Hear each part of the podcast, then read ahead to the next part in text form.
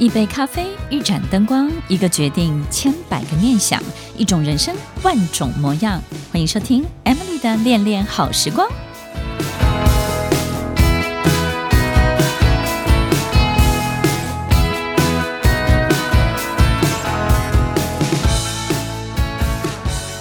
听众朋友，在我们今天的节目当中，要跟大家分享的是我最喜欢的一位诗人纪伯伦的诗集。纪伯是相当有名的诗人。那么，其实他的很多的作品不只是诗集，还有很多的创作小说、散文，很多的文学评论，甚至他的书信呢，都相当的这个被好多好多的读者咏叹跟收藏。他是出生在黎巴嫩北部山区农家的这个小村落里头的小村民，在。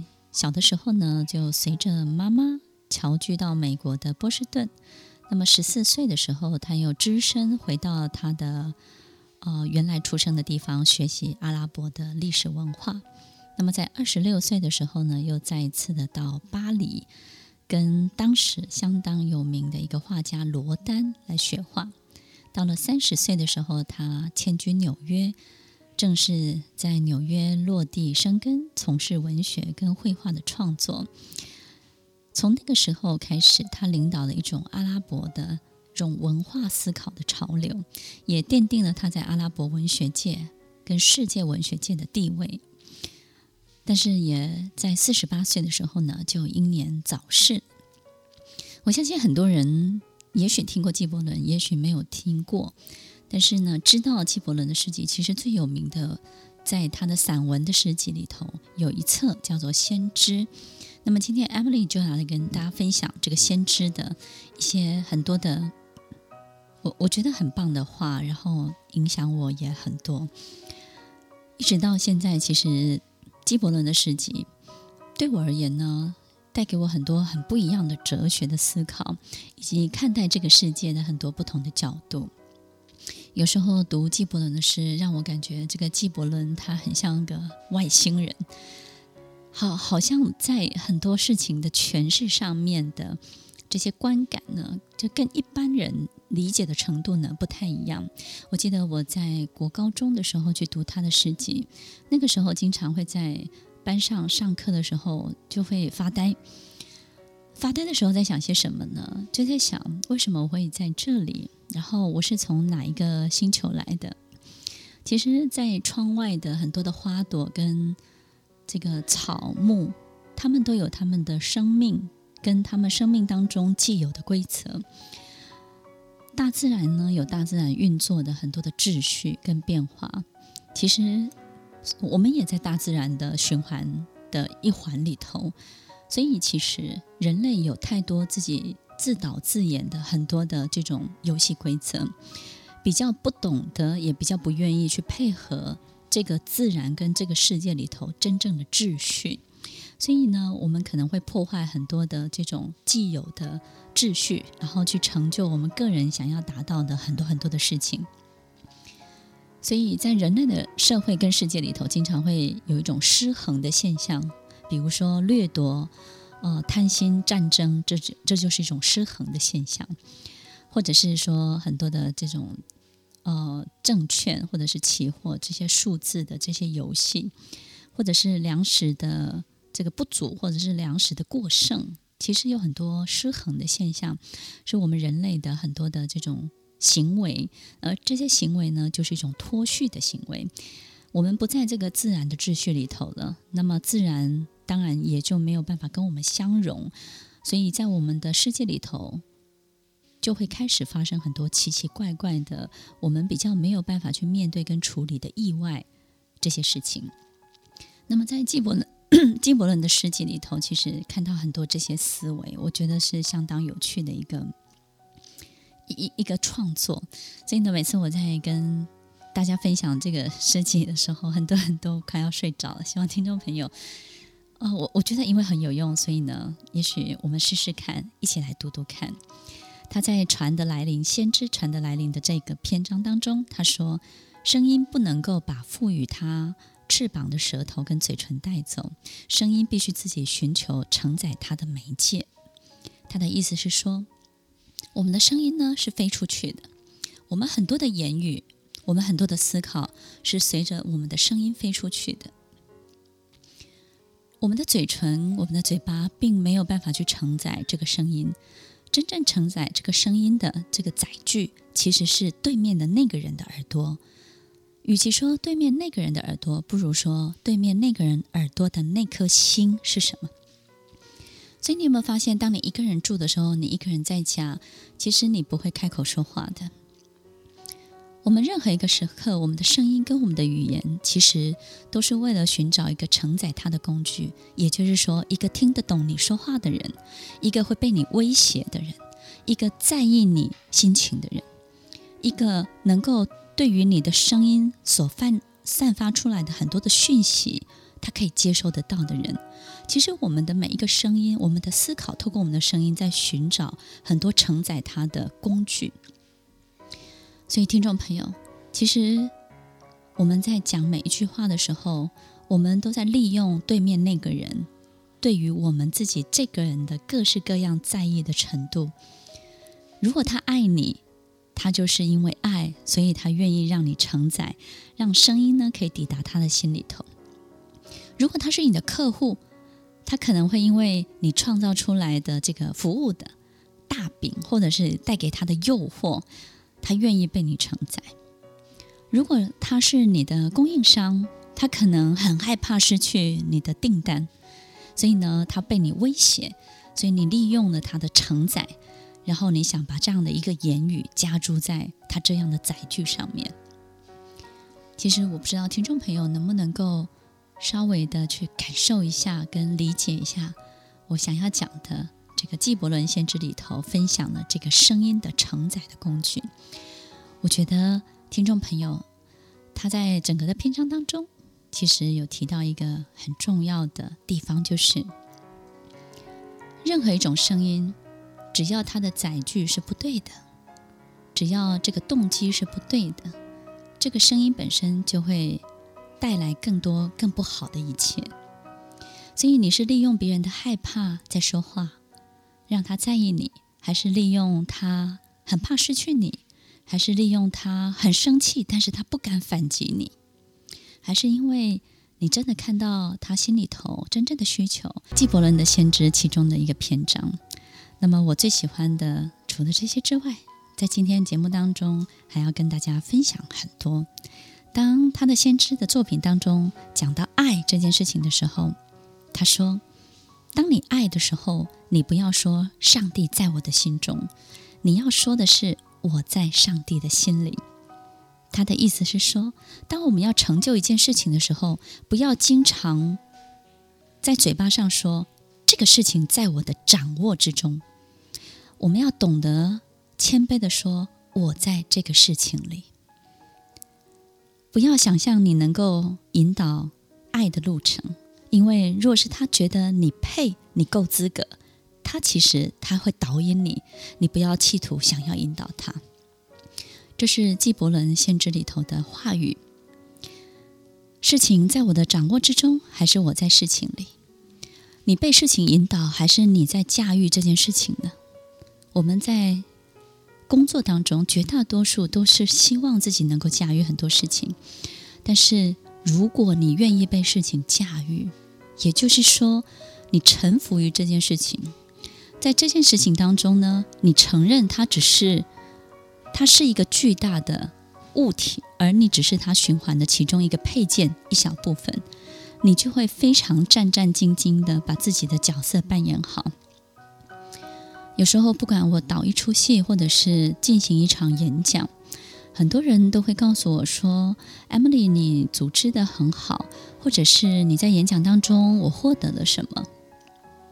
其实，听众朋友，也许在这样的场合里头，看起来我好像是主角，但是我们在站在一个更远的地方来看，你会发现，Emily 只是一个代言人，有很多的知识，有很多的灵感，有很多的。创造性的很多的思考跟想法，其实是眼前的这群学生带给我的。只有在现场的这种化学的氛围，跟现场当中有很多人有无私的这种谦卑的态度的时候，很奇怪，在每一个演讲授课的场合过程当中，你就会有很多的灵感去告诉现场所有的学生，你现在正需要的是什么。很多我讲过的话，也许学生会记下来。每一次我都会跟学生说，也许那不是我的话，也许那是老天爷的话。也许我说的这些话，其实我也正要学。我也是我自己的老师，我正在教会我自己。如果老天爷他设计的某一个布局，而你只是其中的一个代言人，我们千万不要把自己当成其中最重要的导演，或者是主导这件事情的上帝。所以，听众朋友，我觉得这句话真的很不错。纪伯伦说：“当你爱的时候，你真正爱的时候，你不要说上帝在我的心中，你要说我在上帝的心里。当我们面对生活当中的每一件事情的时候，要不要说事情在我的掌握之中？要说，嗯，我在这个事情里头，我被这个事情包围了。那么，为什么他会提到爱呢？他说，一个人大爱的时候，就会谦卑。”当我们真的希望这个事情好的时候，我们就会发现啊，原来这个事情很大，其实我只是事情的一小部分而已。听众朋友，在婚礼当中，我们都会觉得新郎、新郎、新娘最大，但是呢，其实在这里头，整个事情的长相是父母亲栽培了新郎、新娘，而现场有好多的朋友。的祝福，然后这里头有很多的巧合的相遇，巧妙的安排，很多的不一样的排列组合。所以，听众朋友，在每一个事情当中，我们都以为看到事情的全貌，其实这个事情本身可能大过于我们的想象，实在是太多了。所以，现在我也会练习一件事情，就是我会试着说：“嗯，我在这个事情里面，我比较。”告诉自己，提醒自己，不要经常去说这件事情在所有我的掌握之中，它都在我所有的该有的节奏里了。听众朋友，你知道吗？当你没有钱的时候啊，你觉得事情好大；当你有钱的时候，你觉得事情好小。很多人在有钱的时候会把自己放得很大，以为自己可以主导一切，自己就是那个主宰。但是，当我们没有钱的时候，我们为钱忧虑的时候，你会发现自己突然变得很小很小。到底哪一个才是真的？哪一个才是绝对的呢？听众朋友，我们一起来想想看。其实，我们都是这个世界循环的一部分。不管你要不要被循环，你都是循环的一部分。因为我们都会生老病死，其实我们逃不过这个自然的规则，我们也没有办法逃得过这个老去老化的过程。如果我们经常要去主导很多事情，你就会相当的辛苦；但是如果我们经常很尊敬事情，让事情来引导我们，来给我们很多的讯息跟指示的时候，人就会变得很谦卑。所以，听众朋友。我们在没有钱的时候，心呢要更强壮，要更稳定，不能够觉得别人好像没有贡献，或者是不能够觉得嗯，我这样对他是不值得的。当我们很有钱的时候，我们是非常慷慨的，但是呢，当我们很贫穷的时候，反而我们的心变得更小了。其实，在我的周围，有时候。我很想要告诉这些朋友、这些人，其实你刚好要反过来，在你很恐慌的时候，你反而要很稳定，对不对？但是在你很好的时候，反而你要越谦卑，而不是讲话越大声、越嚣张，对不对呢？其实好多好多身边的人，他们都是刚好相反过来。所以听众朋友，你要做的不用是太大的努力，就是把它倒过来就可以了。越紧张、越害怕的时候，越要定下来；越好过、越拥有极大的财富的时候，越要谦卑，越要谦虚，越要归零，越要让自己在对很多事情的时候呢，都要好好的用这种战战兢兢的心态去面对它。纪伯伦的先知，非常喜欢的一位作家，在我这个还在当学生的时候，影响我很多这种白日梦的思维。我觉得为什么叫白日梦呢？就是那个时候呢，你没有人可以分享，然后你讲的话呢，别人也听不太懂。我记得有一次，我把纪伯伦的这个诗集里头提到的一些这种想法呢，在一次的高中作文当中呢，我就把它写下来。然后呢，老师给我的评语是，就是请专心功课，就是这一切还离你太远。纪伯伦的《论婚姻》在先知当中，他讲到的婚姻，他说，在你们合一之中，一定要有空隙，让风在你们中间游荡，彼此相爱，却不要做成爱的枷锁，让爱在你们的灵魂之间做一个流动的海，斟满了你的杯子，但是不要在同一个杯子当中啜饮，彼此递赠着面包，但是不要在同一个面包上面取食。快乐的到处歌唱，但是要让彼此安静，保持孤独。琴上的很多的弦，其实也是孤独的，虽然他们都在同样的一个音调当中来颤动。赠送你们的心，却不要互相保留着，因为只有生命的手才能够容存你们的心。要站在一块儿，站在一处，但是也不要太紧密，因为就像这个店里头的柱子。它也是分立在两旁，虽然它承载了这么大的一个屋顶，但是它却是独立的。橡树和松柏也不会在彼此的树荫当中生长。这段话呢，在告诉我们什么？他说，其实一切夫妻或者是男女朋友两性关系，都是一种和谐的震动，但是绝对不是融合为一体。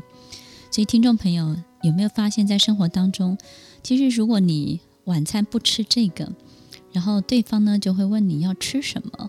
如果你说要吃 A，他要吃 B，那么有的人就会放弃他的 B，跟你一起吃 A；要不就是你放弃你的 A，跟他一起去吃 B，或者是 A、B 都不要吃，你们找了一个大家都不想要的 C。听众朋友，不管你怎么做，我们都有一个行为习惯，就是很想要。双方是一体的。如果有一天你发现原来这不是两性真正的关系的长相，你就会恍然大悟：为什么我们在追求成为一体的过程当中，屡屡遭受很多的挫败？你会发现，为什么人会变？为什么他总是不肯迁就我的？为什么他总是忽略我？为什么他总是不配合我？有的人想要主导。有的人配合你，但是你又觉得他很烦，你会觉得说，你为什么一天到晚跟着我？听众朋友，两性关系、爱情可以存在，绝对是因为它在合作的过程当中可以产生优美的旋律，但它绝是绝对是如同小提琴上面的这个弦，每一根弦都是单独存在的，但他们要互相合作，弹奏出一首美妙的乐曲。人生生活也是这样的，你跟你的另外一半要互相合作，弹奏出一首美妙的乐曲，而不是把那根弦绑在你的弦上。你会发现，你从此再也没有办法发出任何的声音了，而且你会失去你自己原来的声音，你也会慢慢慢慢让自己的面貌消失不见。其实，在婚姻、在两性关系里头，我们都企图很想要占有对方。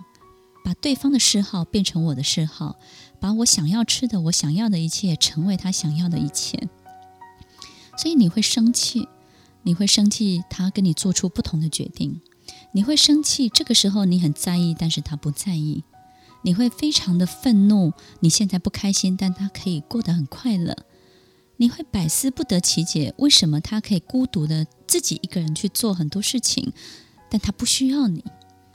你没有办法理解这些事情，但是纪伯伦告诉我们，这才是事情的真相，这才是两个人在一起很重要、能够相处下去的规则。那个规则就是，我们必须要承认，所有的一切都必须要独立单独的存在。也许他在生命中的某一个部分跟你是有很好的交集的，但不代表他生命中的全部都必须要交付于你。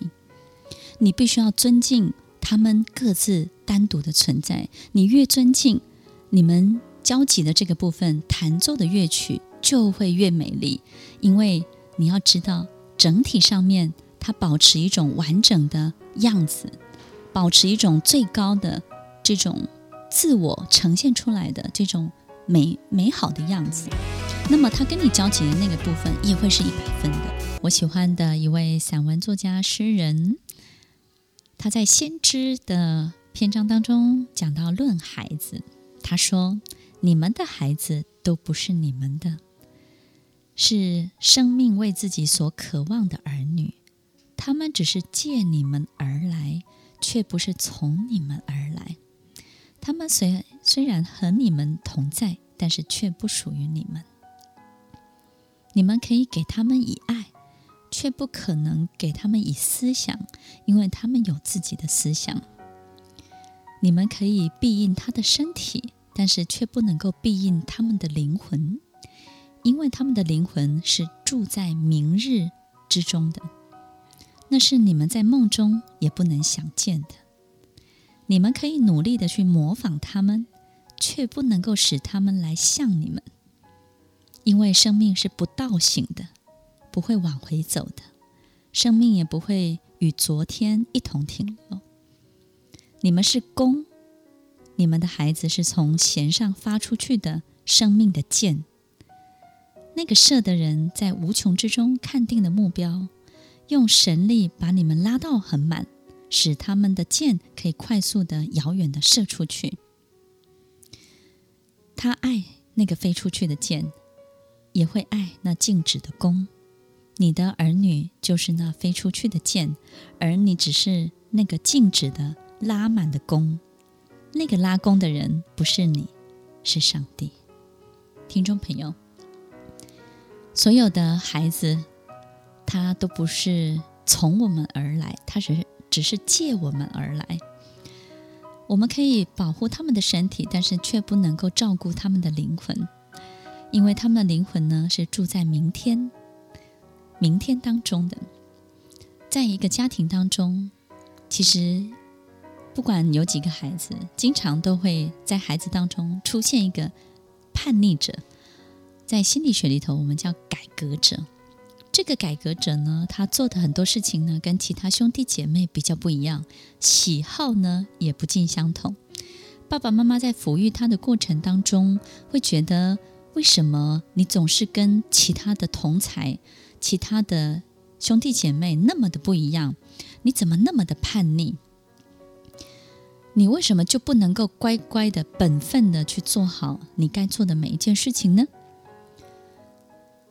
听众朋友。为什么我们要有下一代？为什么基因要被遗传？其实人类本能当中就有一种在繁殖的过程当中，一步就是一代比一代进步，然后呢，一步一步的让所有一切变得更先进。每一个家庭一代一代的进步，都必须要透过家庭当中的这个改革者。所以，听众朋友，在过去我们节目当中也曾经少少的提到过，这个改革者的小孩呢，在小的时候很难养。你光是每天这个鞭打他，或者是为他学校闯出的祸，你你就会花很多的脑筋。但是呢，在他长大之后呢，哇，也不会输小时候哦。他经常会在生命当中做出很多惊人的决定，然后做出一些可恶的决定。让你没有办法承受的决定，或者是完全没有安全感的决定，你会发现他在做的一些事情，虽然让你很恼怒，但是你发现他在某些部分也挺像你的。他在哪里像你呢？他在你精神上面、内心的需求当中很像你。他们通常都在做父母亲很想做但是不敢做的事情，而其他的兄弟姐妹。做的大部分都是爸爸妈妈很会做的事情，本来就很擅长的事情，所以父母亲在抚育这个改革者的过程当中哦，会觉得这个改革者经常在做很多决定的时候让他惊心惊胆战。甚至呢，他没有办法去阻止这个改革者，他硬要去碰撞他的生命。所以，其实，在前半段，在心理学当中，估计这五十岁以前，所以你知道，改革者五十岁以前都是很颠簸的，起起伏伏的。五十岁以前哦，听众朋友，而且呢，遇到很多人生当当中的一些奇奇怪怪的事情。但是呢，五十岁以后，当他们心智发展，所有一切都经历过了之后，他反而会趋于一种高稳定的状态。反而为这个家庭跟这个生活带来一种全新的契机、崭新的面貌跟想法，所以你会发现这个家庭整体的一切会往前走，会进步。所以听众朋友，如果我们家中有这样的一个孩子，你要知道他的灵魂是活在明天的，因为所有的一切，他们都将在我们的生命当中扮演一个引导的角色。把父母亲带到一个更好的境界，带到更进步的地方，带到一个我们很想去，但是我们不敢去、不敢去实现的一切。在纪伯伦的先知当中，他讲到，其实孩子是我们很重要的先知，我们要尊敬孩子的很多的思考。我们在他们小的时候可以引导他们，可以帮助他们。可是当他们开窍之后，你会发现他的灵魂、他的精神。飞出去的速度一发不可收拾，就像那把剑、那支箭一样。你唯一能做的就是那个弓，把它拉紧，把它弓弯曲你的身体，给予它最大最大的力量，让它可以飞到更远的地方去。但是呢，这个上帝，这个老天爷，他没有特别爱这支箭，他也没有特别忽略这个弓。你要知道，一切都会因此而变得更好。